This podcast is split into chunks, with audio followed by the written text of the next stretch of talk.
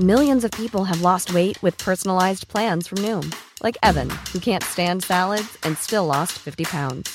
Salads, generally, for most people, are the easy button, right? For me, that wasn't an option. I never really was a salad guy. That's just not who I am. But Noom worked for me. Get your personalized plan today at Noom.com. Real Noom user compensated to provide their story.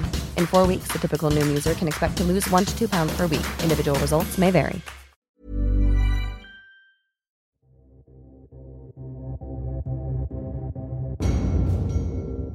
Se cumplió más de una semana de la ofensiva militar de las fuerzas islamistas de Hamas en territorio israelí y con eso ha ido aumentando la tensión evidentemente en el territorio y también a nivel internacional.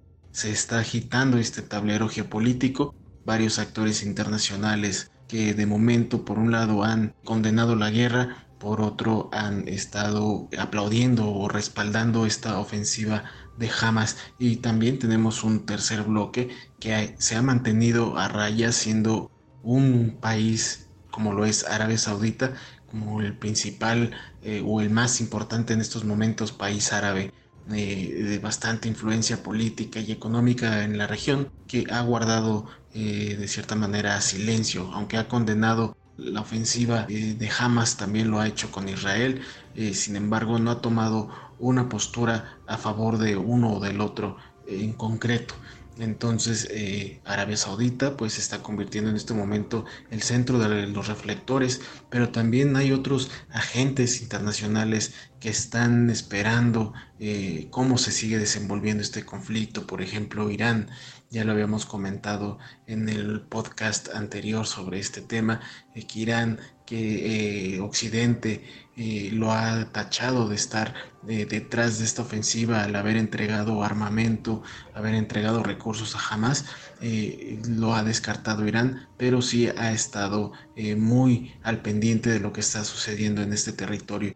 Y así otros países están generando presión para de alguna manera sacar provecho si es posible, aunque se está cayendo en este territorio de la especulación, pero siempre eh, vemos este tipo de acciones en una guerra, ¿no? Siempre hay estos actores políticos que están escondidos o que están eh, desde las sombras están actuando, entonces no sería de sorprender que se esté repitiendo este sistema en este nuevo conflicto entre Hamas e Israel. Para eso nos estará acompañando hoy en esta pequeña entrevista eh, un gran invitado, el internacionalista Nathan Wolf, director general de COMEXI, que es el Consejo Mexicano de Asuntos Internacionales, también ex embajador de México en Singapur, Myanmar y Brunei. Le agradecemos mucho la participación y que nos haya tomado la llamada el director Nathan Wolf.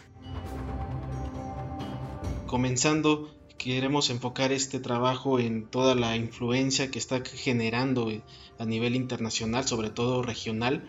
Eh, se están moviendo las piezas eh, geopolíticas en la región. ¿Qué tanto está, desde su punto de vista, qué tanto se están agitando estas relaciones entre los miembros árabes y Irán, incluso hasta Rusia y China?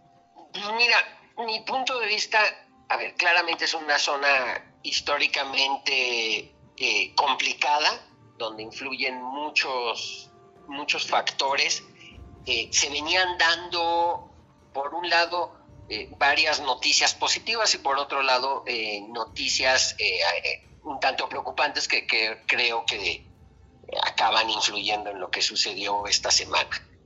Entre lo positivo pues, estaban los acuerdos, los acuerdos de Abraham que cumplieron recientemente este, en septiembre tres años de haberse implementado, donde ya estaba dando resultados concretos en la normalización de relaciones entre estados árabes, eh, diferentes estados árabes como los Emiratos Árabes o Bahrein, eh, Marruecos, Sudán, con el Estado de Israel. Eh, yo creo que será una muy buena noticia. A lo mejor no siempre son tan rápidas en los temas de normalización o de avance en la paz, pero cualquier paso que se dé es es bueno y creo que se estaba yendo por un camino sólido.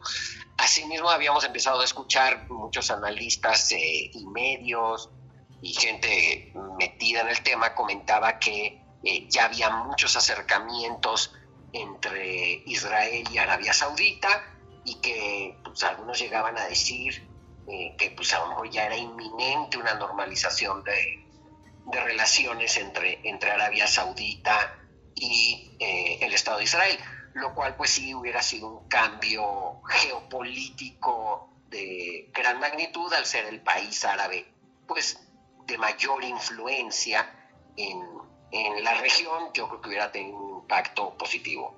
En mi parecer, desafortunadamente los acuerdos de Abraham con lo sucedido acá, yo no quiero creer que están terminados, pero sí creo que están en un, en un impas mientras que vemos cómo se acomodan eh, las aguas, la situación eh, en estos momentos en la, en la región. Yo creo que esa parte es eh, la positiva, cosas así de, que uno sabe que estaban mal, digo, por ejemplo, la misma polarización que se está que venía realizándose, que venía sucediendo en el Estado de Israel, el primer ministro Netanyahu, eh, claramente con todos estos problemas internos de reforma del Poder Judicial, muchos lo atribuyen a que él está, él, pesan sobre él varias acusaciones de corrupción y que por eso era el tema de reformar el Poder Judicial como para eh, contenerlo. Eh, todos vimos en los últimos meses eh, manifestaciones de la sociedad civil en Israel contra el primer ministro Netanyahu, que se ha ido políticamente eh, atrincherando y aliando con partidos de la extrema derecha de, Israel, que creo que han tenido una mala, mala influencia en los desarrollos en general y que además pues, toda esta situación de polarización y de actuación de, del primer ministro Netanyahu pues también levantan las sospechas de que eh, qué pasó con, con, los sistemas de, de, inteligencia del Estado que no pudieron prever eh, lo que sucedió el, el, sábado pasado. Entonces yo creo que ahí hay una mezcla pues, complicada de, de, factores y digo, algunos dicen que además detrás de todo esto el tema de Hamas pues está también Irán, está el tema de que pues hay una rivalidad, eso sí, sabida y constante entre Irán y, Arabia Saudita. La verdad es que eh, son mezcla de factores muy complicados que eh, pudieran o no explicar lo que estamos viviendo en este momento. ¿Y cree que exista en estos momentos algún actor internacional eh, que podría sacar beneficio o provecho de este conflicto?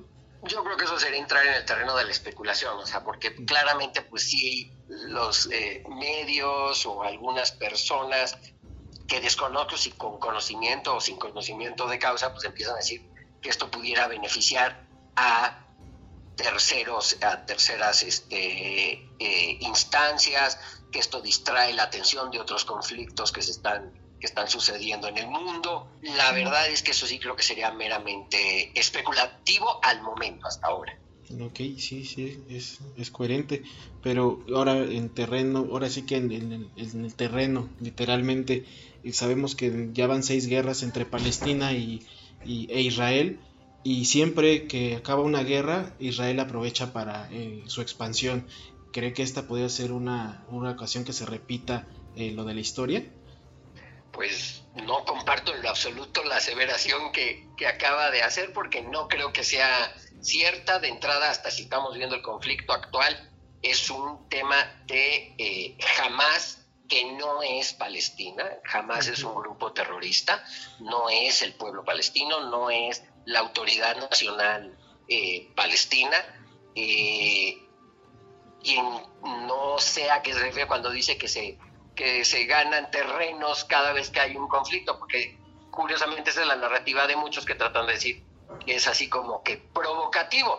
Dicho, yo lo diría hasta de otra manera, cada vez que hay indicios de paz, Israel no ha dudado en ceder. Eh, por ejemplo, la paz con Egipto se dio, se el, el, desierto del Sinai, que es infinitamente más grande que el territorio actual del Estado de Israel. Y volviendo a los posicionamientos internacionales, ¿es conveniente que América Latina en bloque o por eh, iniciativa propia tomen postura en este conflicto?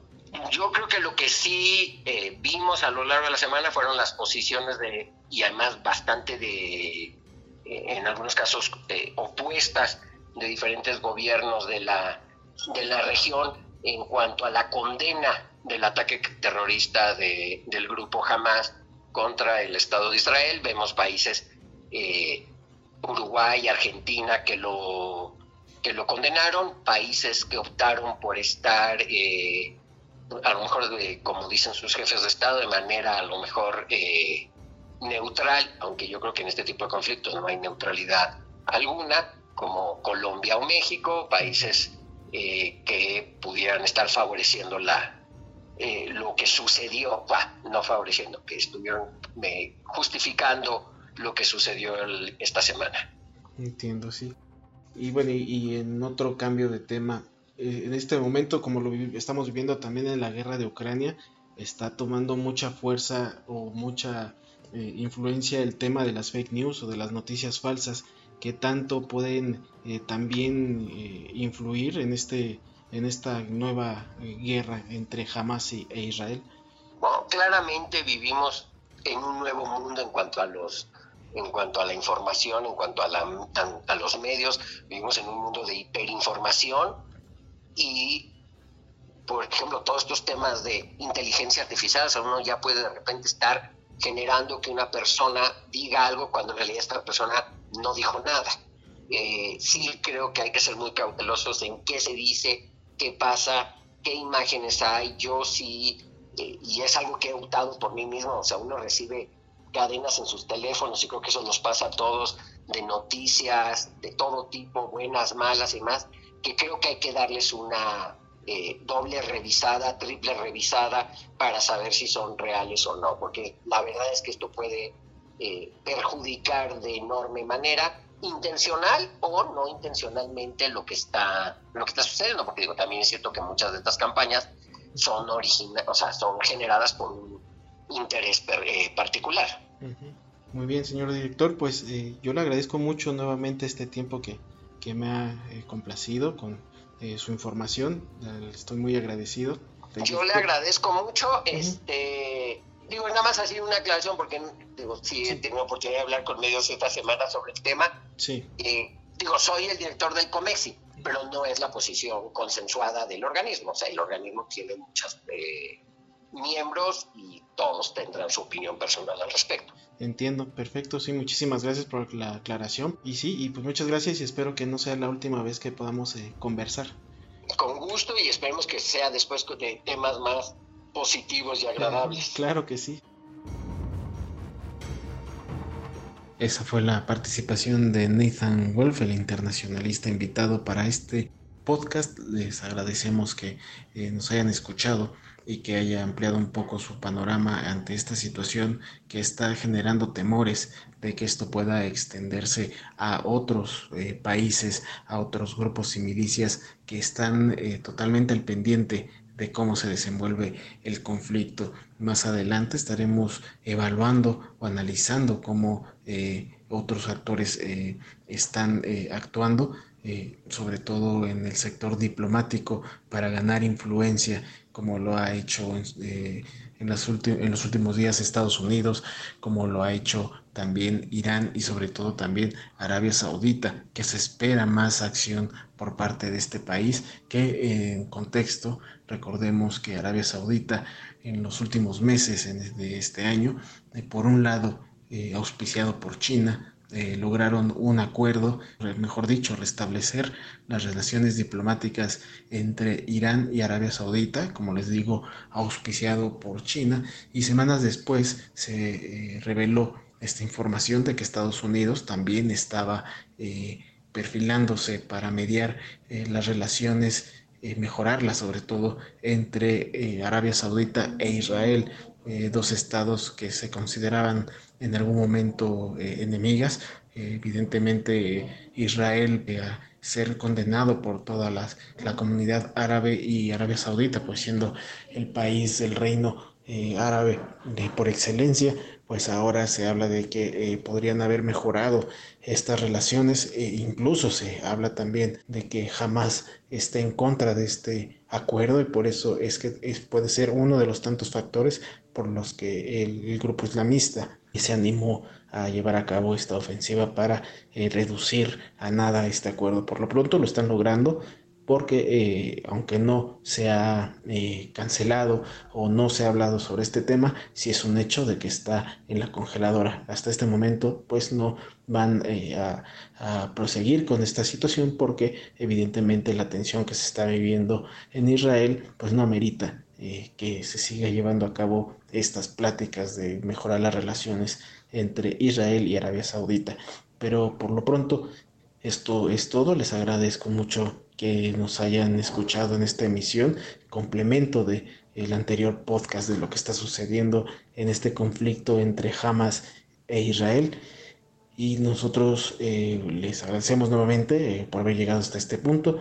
Los invitamos a que nos sigan escuchando. Eh, cada lunes hay un episodio nuevo, a menos que lo amerite. Estaremos allí entre semana mandándoles otro episodio de lo que está ocurriendo en Israel, en Palestina, cómo eh, se sigue desenvolviendo esta crisis. Si lo amerita, ahí estaremos más adelante, pero por lo pronto los lunes nosotros tenemos una cita con ustedes para que nos sigan escuchando este podcast Las Claves del Mundo que podrán encontrar en las principales plataformas de podcast como Spotify, Google Podcast, Apple Podcast, Amazon Music, Deezer y Acast. También los invitamos a que nos escriban en nuestros canales de contacto nuestro correo electrónico es podcast.com.mx y nuestra cuenta de Twitter es eh, arroba el sol de bajo México para que nos hagan llegar sus dudas, sugerencias, sus preguntas, las cuales ya saben estamos totalmente abiertos a recibirlas.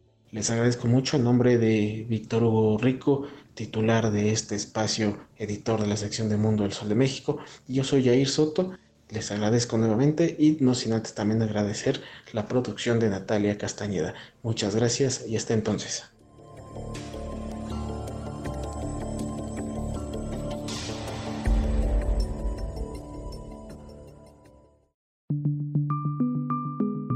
Es una producción de la Organización Editorial Mexicana.